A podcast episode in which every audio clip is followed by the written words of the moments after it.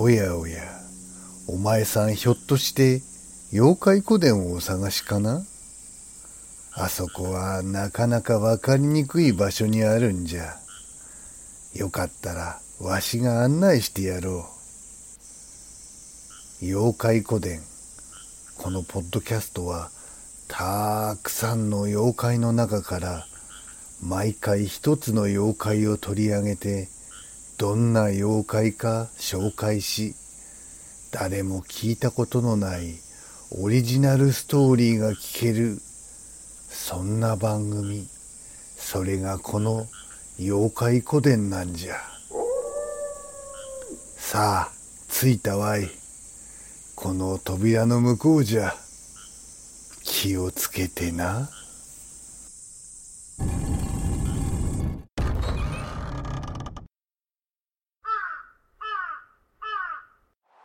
コロリン。タンコロリンは宮城県仙台市に伝わる柿の木の妖怪。老いた柿の木が化けた妖怪で、柿の実を取らず放置しておくと現れるという。姿は僧侶のような姿で、柿の精霊の化身という説もある。ある言い伝えでは、たくさんの実がなった柿の木のある家から夕暮れ時にタンコロリンが現れ、服の袖の中に柿の実を大量に入れて街の中を歩きつつ柿の種をまき散らすために実をボトボト落として行き街を一回りした末に元の家の前で姿を消したという。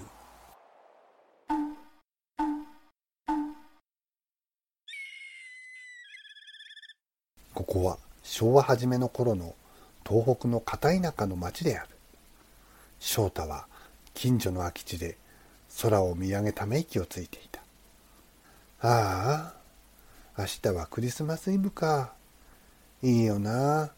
金持ちのやつらは明日クリスマスケーキっていうものを食べるって言ってた。俺んち貧乏だし、多分父ちゃんも母ちゃんもクリスマスってものさえ知らないよな。いいな。ぼんやり空を眺めている翔太の横を同級生のいじめっ子長介が通りかかり翔太に声をかけてきた「お翔太じゃねえか。何空を見えてぼーっとしてんだよ。大方貧乏な僕の家にサンタさんケーキ持ってきてください。とでもお願いしたんだろう。ダメだダメだ。サンタさんは金持ちでいい子にしている僕のような子供の家にしか来ないんだよ。お前の家なんか絶対来るもんか。はははは。長介は笑いながら言ってしまった。この野郎翔太は長介に向けて小石を蹴ったが全然違う方向に飛んでいってしまった。頭に来るけど本当のことだよな。翔太は肩を落とした。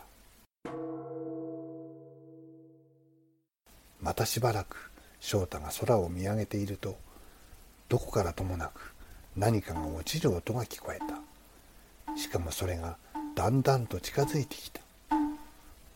見ると2メートルはあろうかという大男が袖から柿をいくつもいくつも落としている。なぜか翔太は怖がらずに落とした柿を拾って大男に差し出した。ねえねえおじさん、柿こんなに落としましたよ。大きくて美味しそうな柿なのにもったいないですよ。おお、坊主、ありがとうな。うっかり落としてしまった。ん？ところで坊主は何か困っているのか？わしでよければ聞いてやるぞ。おじさんありがとう。でもおじさんに相談してもな。そう言わず話すだけでも話してみろ。大男はこわもての顔を少しにこやかにして聞いてきた。そうだね。聞いてもらえば少し気持ちも楽になるかもね。実は俺一度でいいからクリスマスケーキってものを食べてみたいんだよ。おじさん食べたことある？なんだそれは西洋の菓子か。どんなもんだ？友達から聞いた話なんだけどふかふかのパンみたいな生地の上に甘い白いものがいっぱい乗ってるんだよ。僕も見てないからはっきりとはわからないんだ。よしわかった。色形がそのままとはいかないが甘くてほっぺたの落ちそうなお菓子を用意してやる明日の晩楽しみに待っていろ。男はいつの間にか消えていた。次の日の夕方翔太は昨日と同じ近所の空き地で約束した大男を待っていた。日も落ちて大男はもう来ないのかと思って帰ろうとすると闇の中遠くから赤い着物を着た大男がのっしのっしと歩いてきた。大男は手に大きな木箱を持っていた。待たせたな。わしもそんなに器用ではないのでな。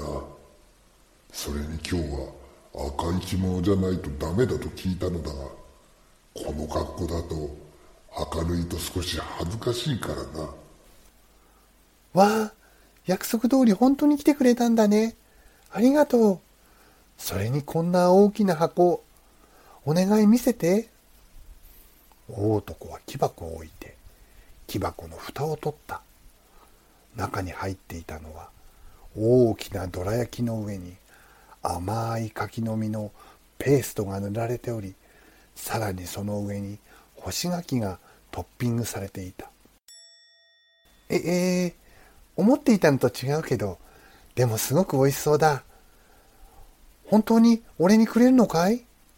すごく嬉しいよ。ありがとう。大男はこわもての顔だが精一杯の笑顔になった。翔太は改めてお菓子を見ているうちに大男は来た闇の中に歩いて行ってしまった。翔太はもう一度お礼を言おうと慌てて大男を追いかけた。翔太が追いつく前に大男は闇の中に消えてしまった。翔太はがっかりしてとぼとぼそのまま進んでいった。すると目の前にあったのは月明かりに照らされた柿をたわわに実らせた大きな柿の木。翔太の大好きだったおじいちゃんが大事にしていた柿の木だった。じいちゃん。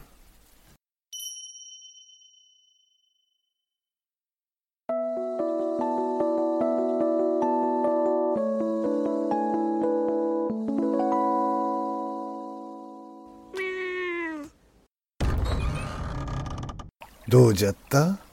今日の妖怪話は。もし気に入ってくれたならフォローしてくれよ。それと妖怪古伝へのご意見ご感想はこの番組の概要欄を見ておくれよ。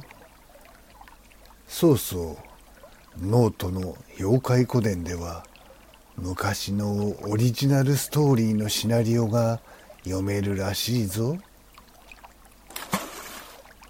ポッドキャスト妖怪古典の新しい話は毎週土曜日午後5時に公開になるらしいからよかったらまたここに聞きに来ておくれよそれじゃあまた待っておるぞ。